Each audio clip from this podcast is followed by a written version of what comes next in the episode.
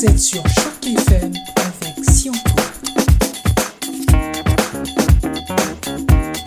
La journée internationale du fact-checking, ou en français, journée de la vérification de la véracité des faits, des informations, des écrits que vous lisez, est une journée qui est située au 2 avril, juste après la journée internationale du poisson d'avril, hein, cette fameuse journée où les blagues sont permises en tout genre. Alors, cette journée du, 2 avril est-elle une journée où il faut inciter la population et attirer leur attention sur la mésinformation, ce qu'on appelle les fake news? Est-elle une journée pour protéger le public contre ce foisonnement de sources que l'on reçoit tous azimuts de la part des médias, de la part du personnel enseignant, de la part des parents. C'est à quelques-unes de ces questions que, nous répondrons en, en, compagnie de notre invité euh, de ce jour, qui n'est autre que Marc-Alexandre Ladouceur, que, que vous connaissez très bien, qui passe très souvent sur nos ondes pour venir nous donner des conseils. Marc-Alexandre Ladouceur,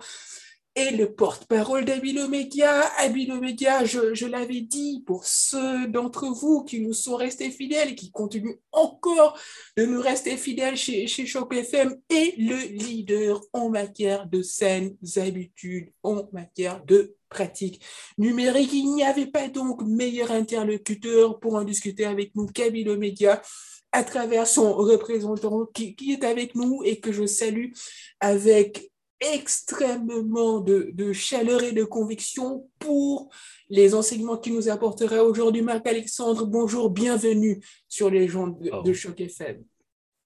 Merci beaucoup.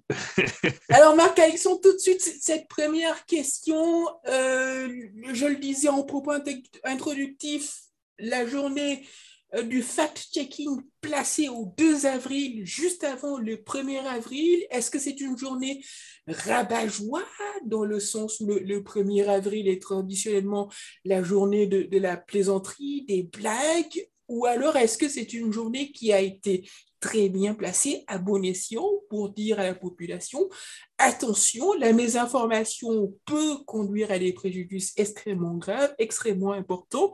Qu'est-ce que vous en pensez? Eh bien, comme euh, bon nombre de ces journées nationales ou internationales euh, qui font euh, partie de notre calendrier, on le sait et on, va le dire tout simplement, une journée, ce n'est jamais suffisant pour, c'est-à-dire transformer un État. Par contre, si on considère cette journée comme une occasion de euh, d'y penser d'un peu plus près, euh, de se conscientiser par rapport à un État particulier, là, on rentre vraiment dans les belles opportunités.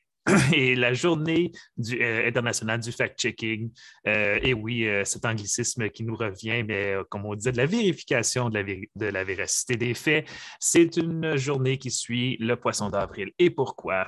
Parce que le poisson d'avril, disons-le, c'est drôle, on s'amuse. Et en fait, euh, il y a une tradition euh, depuis vraiment la popularisation du Web 2.0, cet Internet euh, où on participant autant que euh, des consommateurs, et bien là, tout à coup, les sites web, les compagnies, les agences commencent à publier des poissons d'avril, des histoires qui ont pour but de paraître vraies, mais qui sont fausses. Mais c'est une blague, hein, on s'entend, sont fausses dans le but euh, d'inciter l'humour. Mais on le sait peut-être trop bien, ce ne sont pas les seules fausses nouvelles qui existent et qui circulent sur Internet et la majorité d'entre celles qui circulent euh, sont là, même si ce n'est pas pour nous convaincre, au moins de faire de nous des cyniques. Donc, en suivant le poisson d'avril, qui est l'opportunité de faire une blague, et, soyons bien honnêtes, euh, il ne faut jamais perdre son sens de l'humour. Euh, le 2 avril, c'est l'occasion ensuite de se retourner vers les autres fausses nouvelles qui circulent le reste de l'année et d'y appliquer notre pensée critique, de refuser de céder au cynisme que qui est vraiment le but ultime euh, de, cette mésinformation, cette désinformation. L'application de la pensée critique est un slogan majeur chez, chez Abilo Media.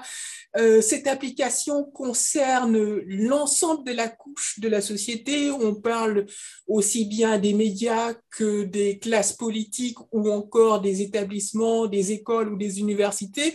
Et, c'est l'occasion là de, pointer du doigt l'enseignement, la, qualité de l'éducation apportée aux plus jeunes. Abilo Média se veut être leader dans, ce domaine particulier. C'est l'occasion de, relater les, les comportements en classe, les comportements de, nos plus jeunes, les comportements des élèves. Et là encore, plusieurs fake news peut-être pas la dimension euh, médiatique comme, on, le connaît, mais plusieurs euh, manières de, rapporter des faits peuvent être inexactes. Je, donne un exemple classique euh, d'une boule puante malencontreusement placée sous le siège d'un élève et qui, par de faux témoignages, finit par aboutir à des, à des, à des, à des conflits euh, dans la cour de récréation, des bagarres généralisées. Et avant que l'enseignant titulaire n'ait le temps de réagir pour savoir exactement qui est le, responsable, parce qu'il faut suivre un programme assez rapidement en français ou en anglais ou l'exécuter rapidement, une bagarre générale a éclaté et, malheureusement, les, des, des conflits à ce stade-là sont inévitables. On se demande comment dans, ces établissements, dans ces écoles, on peut arriver assez rapidement à contrôler les, faux témoignages et à éviter euh, euh, des, préjudices euh, généralisés au, sein de ces élèves et parfois très traumatisants. C'est certain qu'on parle quand on parle de, préjudice et de réaction forte émotionnelle, déjà l'exemple qu'on donne ici, je, l'aime énormément, on peut, se, on peut se voir les uns les autres, on peut se regarder dans les yeux. Et les jeunes, oui, on comprend, ayant une réaction forte, on apprend encore à réguler ses émotions. Euh, ça ne veut pas dire que leur état est tout à fait surprenant. En fait, on va y aller un peu plus loin même.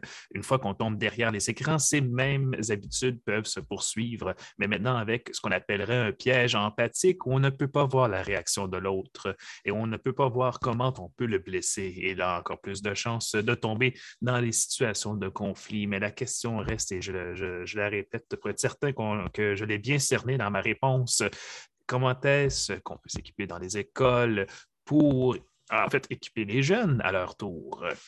à mieux réagir et à éviter un peu les faux témoignages?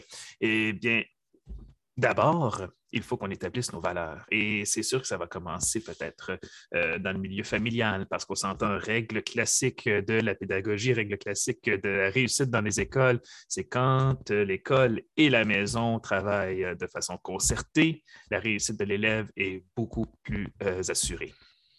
Donc, les valeurs euh, par rapport aux informations et aux témoignages doivent être les mêmes. On, encourage justement de penser à ce qu'on va dire, pas juste penser à ce qu'on va dire dans la cour d'école ou penser à ce qu'on va dire à nos amis ou penser à ce qu'on va dire à nos parents une fois qu'on essaie de se protéger parce qu'on a eu un conflit à l'école, mais penser euh, avant, euh, avant d'agir aussi avoir ce réflexe d'y réfléchir. Plus encore par rapport à la question de la vérité, euh, c'est sûr qu'on voudrait dire que la vérité, c'est la véracité, mais on s'entend de, deux termes différents. Quand on parle des faits de la véracité, on parle du fait que c'est juste, qu'on rapporte ce qui s'est produit ou la chose telle qu'elle est. Le ciel est bleu, il n'est pas vert. Euh, de l'autre côté, la vérité de la situation, ce serait peut-être, bien quand l'autre va parler d'une telle manière, je me suis senti blessé, j'ai donc réagi euh, par, euh, par violence ou par conflit afin de régler la situation. OK. Maintenant, dans l'école, comment est-ce qu'on fait pour s'équiper? On regarde la valeur des informations qui circulent justement parce que les chances sont que peu importe l'âge de l'enfant, on va entendre des informations, euh, soit par rapport aux nouvelles populaires, pardon, aux actualités populaires. Présentement, je, je pense que les deux plus grands exemples les plus communs, ce serait le conflit entre la Russie et l'Ukraine ou encore euh, l'état de la COVID-19 bon, les jeunes vont en entendre parler, soit de leurs frères et sœurs, soit par leurs amis dans la cour d'école, euh, ou ceux qui ont euh, accès à Internet pourraient tomber dessus et commencer de partager de cette façon-là. Comment faire pour savoir qu'ils sont en train euh, de recevoir les bonnes informations? Eh bien, euh, parents et enseignants, on s'équipe pour en parler et pour nous-mêmes savoir comment trouver les bonnes informations. On vérifie les sources, on se demande si c'est fiable, on vérifie cette information-là contre une autre information et finalement, euh, on vérifie ce que les autres sources fiables ont à dire par rapport à celles qui partagent l'information. Quatre méthodes pour vraiment s'assurer que nous restons dans euh, la nature de la véracité. Coordonner nos valeurs, développer l'empathie chez l'enfant pourrait permettre de prévenir bien des situations extrêmement euh, gênantes, embarrassantes, aussi bien pour les parents que pour les élèves. C'est l'occasion d'aborder la question de ce fameux bulletin de notes que les enfants doivent amener très souvent à leurs parents. Le, bulletin de notes sert de liaison euh, entre les parents et euh, les professeurs pour faire un suivi des performances de l'enfant. Et l'ayant compris, l'enfant peut être lui aussi amené à un très bas âge à, falsifier ce bulletin de notes.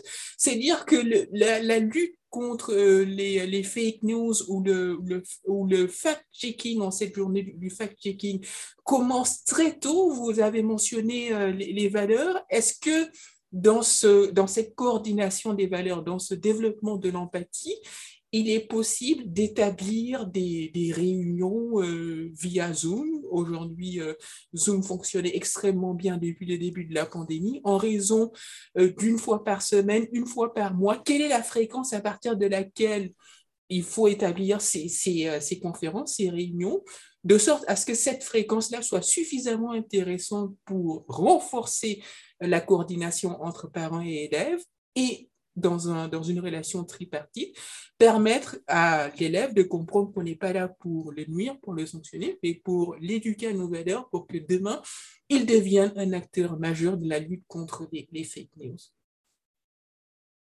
On va y aller avec la dernière question en premier parce que c'est vraiment le principe qui va guider la réponse euh, des autres questions. Euh, comment est-ce qu'on fait pour instaurer euh, cette compréhension chez un élève? On en parle.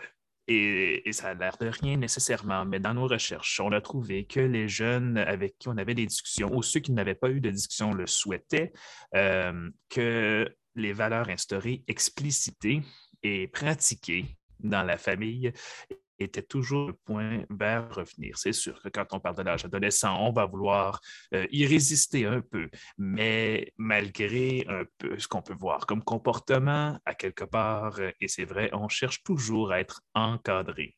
Je ne parle pas de superviser, je ne parle pas de ce qu'on appelle le, parent hélicoptère qui veut toujours guetter ce que fait son enfant en limitant ses activités, non, en l'équipant pour que l'élève lui-même, elle-même puisse euh, rencontrer le monde de façon euh, critique. Et là, je reviens à ce, fameux mot parce qu'on parle des, euh, de la concertation parents-école et la question des réunions. et c'est important, je, je, voudrais le dire, qu'on a souvent des groupes parents. Et parce que dans les écoles, souvent, ce qui, ce qui va arriver, c'est qu'il va y avoir un conseil de parents euh, qui pourra aider à, régir certaines activités autour de la vie scolaire. Et euh, ces conseils parents-là, euh, il y en a déjà qui sont venus nous, nous voir pour demander justement des présentations sur comment être parent à l'ère du numérique.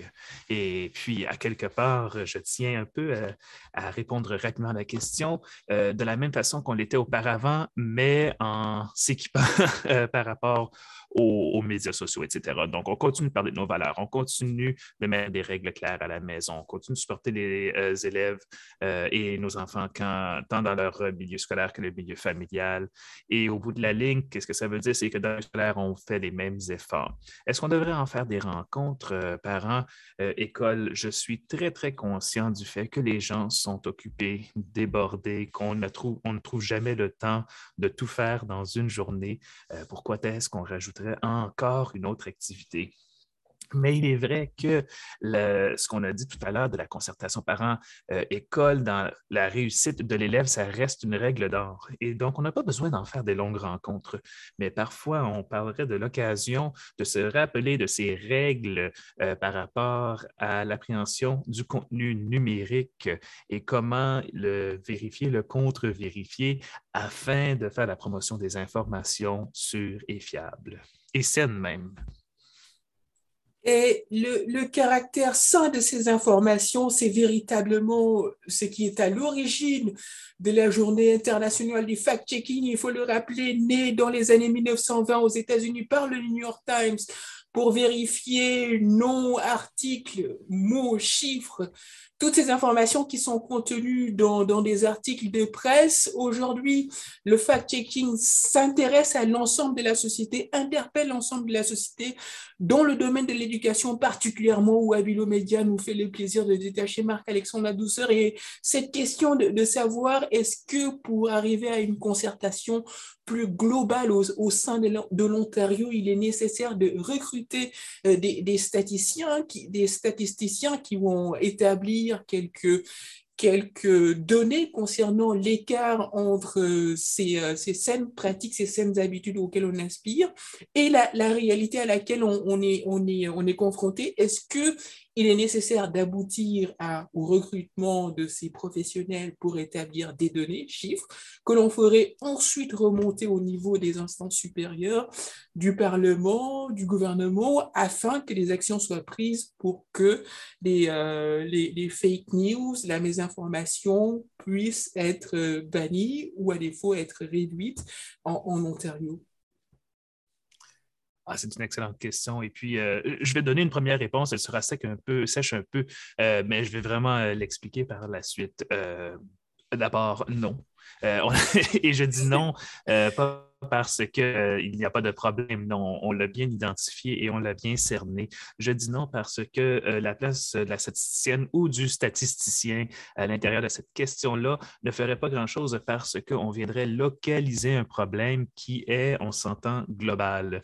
Euh, on en entend parler dans tous les pays, ça ne fait pas exception. Et en fait, justement, les pays où on a le moins accès à l'éducation populaire sont où souvent en raison de questions économiques, où on a accès que pendant une petite période de temps à, nos, téléphones, etc.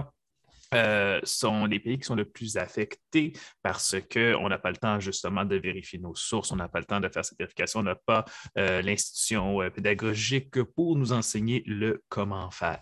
Donc, ce qu'il faudrait encore, ce qu'il vaudrait, pardon, encore mieux, ce serait une intégration de la littératie numérique du curriculum maternel à 12e année, euh, que tous les jeunes aient accès à cette formation tout au long de leur... Euh, on s'entend, euh, quand on passe par l'école, c'est un, ce parcours civique pour justement apprendre à être productif dans cette, ce civisme numérique. Pardon le ministère euh, aurait, ou le gouvernement donc aurait plus l'occasion ici de prendre un rôle pédagogique actif plutôt que réactif aux statistiques. L'école est un parcours civique que tout élève doit apprendre à suivre dans une concertation avec les parents, mais aussi les professeurs, pour développer l'empathie et coordonner nos valeurs afin de faire reculer la mésinformation et de développer une société de particuliers qui est à cœur le civisme. Voilà de très beaux enseignements. Je vous l'avais dit en début d'introduction qu'on allait retenir de Marc-Alexandre Ladouceur sur un ton qui lui va particulièrement bien. J'ai éprouvé un énorme plaisir à discuter avec lui. J'espère que vous, qu'il en a été aussi de même pour vous, chers auditeurs. Ne manquez pas nos capsules. Elles sont d'une importance vitale. Elles vous apporteront quelques-unes des réponses auxquelles vous n'avez pas apporter ou trouver les, les bonnes informations. Marc-Alexandre Ladouceur, les moments pour vous remercier pour le temps que vous avez été avec nous. Nous espérons pouvoir vous retrouver assez rapidement. D'ici là, nous vous souhaitons une agréable journée sur les ondes du Choc FM. Merci, pareillement à tous. À bientôt, Marc-Alexandre. Vous êtes sur Choc FM